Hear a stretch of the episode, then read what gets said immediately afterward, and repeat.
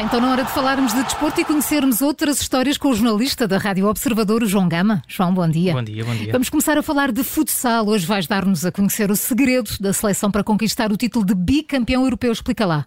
Ah, não basta comer a sopa quando se era, quando se era pequenino, era isso que, que, estavam a pensar. Ora, esta é uma história que conhecemos bem. No último domingo, a Seleção Nacional de Futsal venceu a Rússia para revalidar o título de campeão uhum. europeu. Somos assim, uh, soma assim, aliás, a seleção quase uma mão cheia de títulos nos últimos anos, dois europeus e um mundial. Aliás, ainda ontem subimos ao segundo lugar do ranking mundial do futsal. Ora, a pergunta é como é que não estamos em primeiro depois de tantos títulos? É verdade, Júlio. Depende aqui dos rankings. Portugal lidera o ranking da UEFA, mas está atrás do Brasil no ranking mundial. Estamos apenas a 28 pontos eh, atrás dos canarinhos e desde o Campeonato do Mundo ultrapassámos outros titãs da modalidade como a Espanha e a Argentina. Isso está tudo muito bem, João, mas começaste por dizer pois. que querias revelar o segredo da seleção para conquistar tantos títulos. Se não foi a sopa, foi o quê? Estás aqui a engonhar, não é? Guardados, não é? Os segredos têm que ser bem guardados.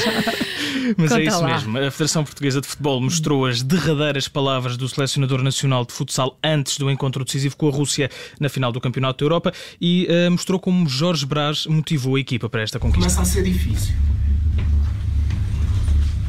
Cada vez mais falar connosco.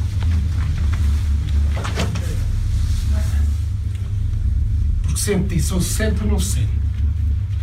E o que vocês têm feito é impossível isto não acabar. Na hora.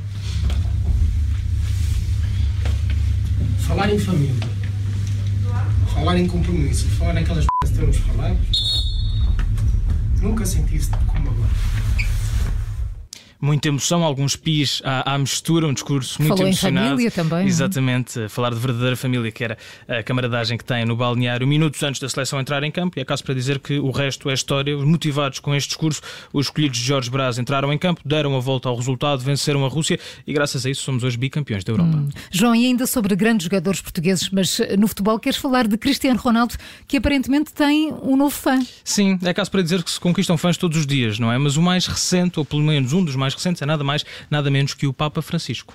Ora bem, espera lá, o Papa Francisco é argentino, já trocou camisolas assinadas uh, por Lionel Messi e com Lionel Messi, não é? Uhum. Afinal é fã de, de, de, mais, de dois? É isso mesmo, o Papa Francisco é um fã, confesso, de futebol, diz que é o desporto mais bonito do mundo, partilha, como dizias, Paulo, a terra natal com Lionel Messi, tentou também uma carreira de futebol, não sabia se, se não, não, não, não sei se vocês sabiam isto, não correu muito bem, foi posto a jogar à baliza como guarda-redes, quando era mais jovem, sua alcunha entre amigos era peste de chumbo, portanto não teve muito sucesso nessa vida profissional, mas apesar desta ligação ao Lionel Messi, a verdade é que o Papa Francisco agora não tem como escapar de Cristiano Ronaldo. Não tem como, não me digas que também é fã do novo documentário da Georgina. de certeza. Isso, terá, isso é um, se for, é um segredo bem guardado do Vaticano. Mais um. Não, exatamente. uh, não, falamos de Dolores Aveiro, a mãe de Cristiano Ronaldo foi a Roma e, como diz o ditado, foi conhecer o Papa. Foi a própria Dolores que anunciou a visita ao Vaticano com uma publicação e uma fotografia do momento em que entregou a camisola do Internacional Português ao Papa Francisco escreveu uh, nas redes sociais a relatar uma emoção única, um muito obrigado,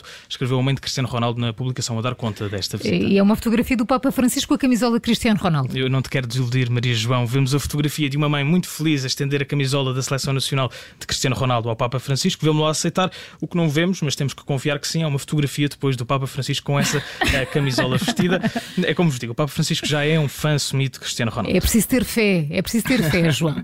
João, para fechar, vamos à Fórmula 1. Já são conhecidos alguns dos carros para a próxima época. É verdade, ainda ontem a Red Bull, a equipa de Max Verstappen, que é campeão do mundo da modalidade, revelou as primeiras fotografias do carro com que vai defender o título do ano passado. É apenas a primeira fotografia com as habituais cores vermelho, preto e amarelo, mas a verdade é que as equipas ainda estão a guardar umas cartadas na manga para os primeiros testes da pré-época que só acontecem no final deste mês. Bom, olha, eu não sou eh, grande, grande especialista, não sou especialista de toda em mecânica de carros de, de alta velocidade. De baixa velocidade já é diferente, bem evidente, não é? mas, mas não nos digas que há aqui alguma forma de fazer batota.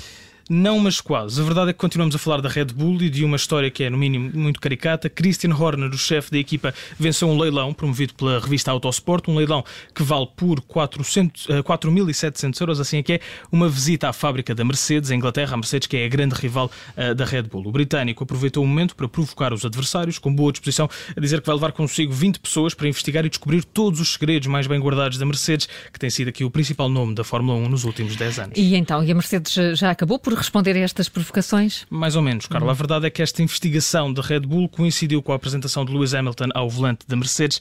Foram mais de dois meses em silêncio, longe dos holofotes, desde a polémica a derrota na última corrida do Mundial de Fórmula 1 em Abu Dhabi, que deu o título a Max Verstappen. É Hamilton, que é nada mais nada menos do que sete vezes campeão do mundo de Fórmula 1, não é? E que já foi visto desde então a, a trabalhar na fábrica da Mercedes, com a equipa técnica a inspecionar o carro com que vai tentar voltar a conquistar um título esta época. A Mercedes não esperou e veio logo celebrar a situação, dar as boas-vindas ao piloto, uh, ao piloto britânico. É mesmo caso para dizer. It's lights out and away we go, and it's Max Verstappen against Lewis Hamilton.